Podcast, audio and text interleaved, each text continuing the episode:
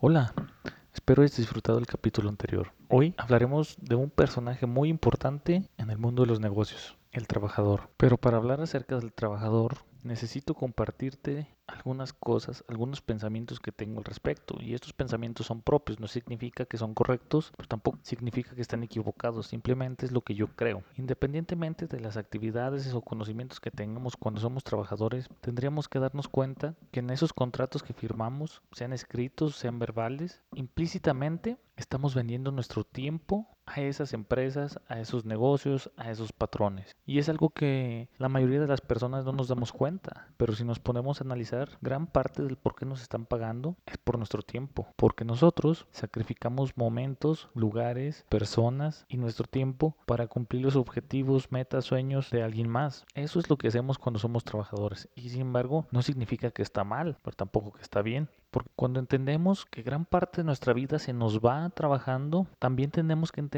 comprender y analizar si el monto o lo que yo estoy recibiendo a cambio de esto es lo suficiente, si vale la pena, si no. Pero ¿cómo puedo saber si algo vale la pena o no? Bueno, esto es subjetivo, depende de cada persona, depende de cada momento, depende de cuánto valores tu tiempo, porque tiempo es lo único que no vamos a recuperar jamás. Y sin embargo, esto no quiere decir que está mal y que ser un trabajador está mal y que vender nuestro tiempo está mal. Simplemente es la metodología de trabajo que funciona y más en nuestro país. En nuestro país nos pagan por cubrir un horario, no por dar resultados, no por evaluar, no por desempeño. En México te contratan para sentarte, si eres Godín, ocho horas, independientemente de las actividades que realices durante esas ocho horas. Lo que quieren es verte ahí, ese es el punto. En otros países más avanzados comienzan a tomar otras metodologías de trabajo, pero el día de hoy nos vamos a enfocar en México, nuestro México, donde sí nos pagan por sentarnos independientemente si no hacemos nada, porque sí somos, ¿no? Siguiendo la línea de que sí somos nosotros los mexicanos, me gustaría hablar de diferentes tipos de trabajadores que me he encontrado a lo largo de mi experiencia laboral. Y el primero de ellos lo llamo Minion.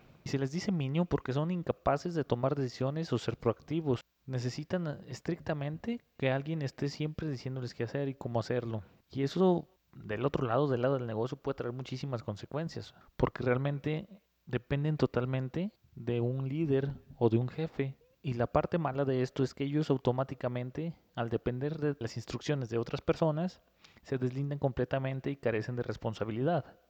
Por lo que el jefe inmediato lleva toda la responsabilidad de los resultados buenos y de los malos. Y me pregunto, si no puedes dar una responsabilidad, ¿realmente necesitas un trabajador de este tipo? Yo, en mi percepción, no necesito a alguien así. No necesito a alguien que tenga que estar diciéndole cada minuto qué hacer, cómo hacerlo, y que si no le digo cómo lo hagan, no lo hace simplemente. Y no quiero decir que estos trabajadores sean malos, no sino simplemente están en un agujero muy profundo de comunidad. Y si así son felices, está bien, pero quisiera decirles que no necesitamos necesariamente abandonar una zona de confort, pero podemos ampliarla. Si soy cómodo haciendo una cosa a la vez por día, puedo ser cómodo haciendo 100 cosas a la vez por día. ¿Verdad que no está tan mal entonces si amplío mi zona de confort? Siempre y cuando me permita estar cómodo, pesar si hago una cosa o 100. Continuando con esto de los minions, me gustaría decir que no pasa nada si amplías tu zona de confort, no pasa nada si empiezas a tomar iniciativa y mucho menos va a pasar algo si empiezas a actuar por cuenta propia. Claro que te puedes equivocar, todo el mundo nos equivocamos, nadie estamos exentos de equivocarnos, pero déjame te digo algo, el éxito se construye a bases de fracasos. Entonces, si jamás te equivocas, jamás vas a tener éxito, jamás vas a pensar diferente, jamás vas a crecer. Y por otro lado, tenemos otro tipo de trabajadores. Está el experto.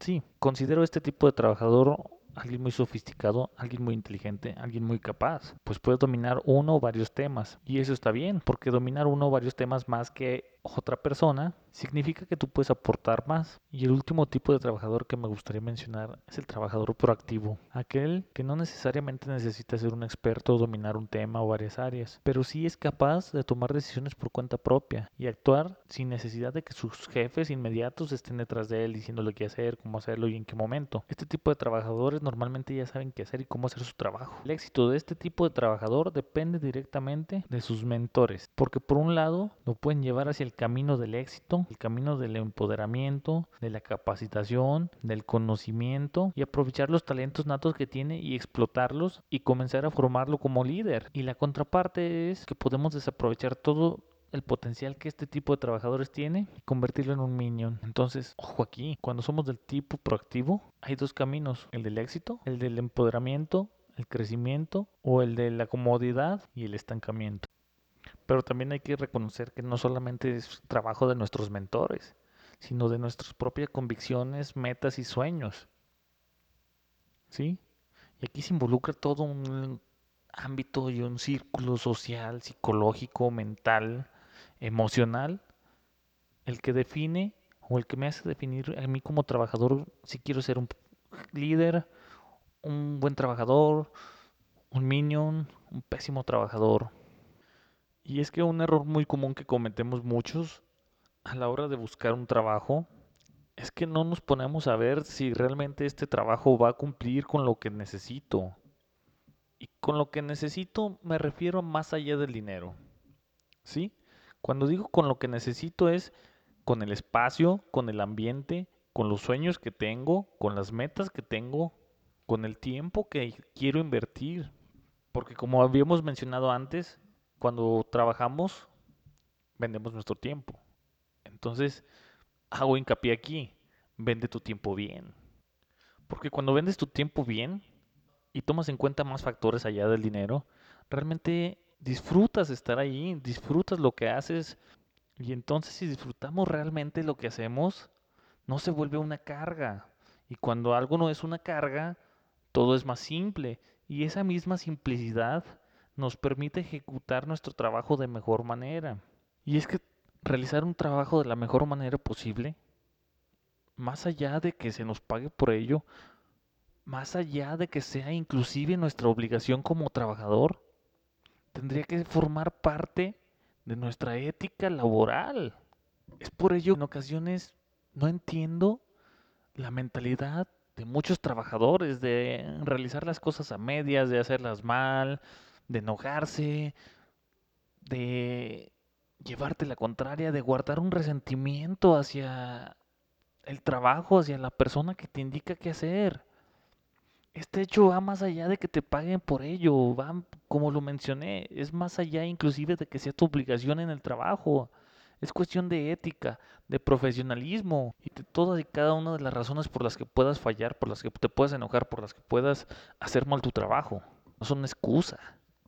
Entiendo las miles de situaciones precarias que muchos de nuestros compañeros trabajadores viven, los sueldos tan mediocres que les pagan, los maltratos, los abusos, las humillaciones que puedan tener, todo. Pero déjame te digo que el 50% de esta situación es nuestra culpa. Sí, es nuestra culpa por no saber valorar nuestro propio trabajo, por no darle el crédito que se merecen. Entonces, si estamos aquí, en este mundo de los negocios, en, este mundo en el que el trabajo, la vida van unidas también a los negocios, ¿por qué no hacemos un esfuerzo por buscar un trabajo que nos guste? Por ser un buen trabajador, por cumplir con todo aquello para lo que se nos paga. ¿Por qué no desarrollamos nuevas capacidades, nuevas herramientas, nuevos pensamientos? ¿Por qué no cambiamos esta forma de trabajar tan obsoleta hoy en día en nuestro país? ¿Por qué no hacemos conciencia de lo que nosotros como trabajadores hacemos mal? Y lo cambiamos. Y lo hacemos bien. Y nos unimos e intentamos que las cosas sean de una manera distinta. Y ya para terminar, si ya escuchaste este podcast, si ya analizaste su contenido, quiero invitarte para que analices si eres feliz en tu trabajo o si eres feliz como trabajador. Y si no es así, atrévete a nuevas cosas. Intenta emprender, intenta algo nuevo. Recuerda, la suma de fracasos es lo que nos lleva al éxito.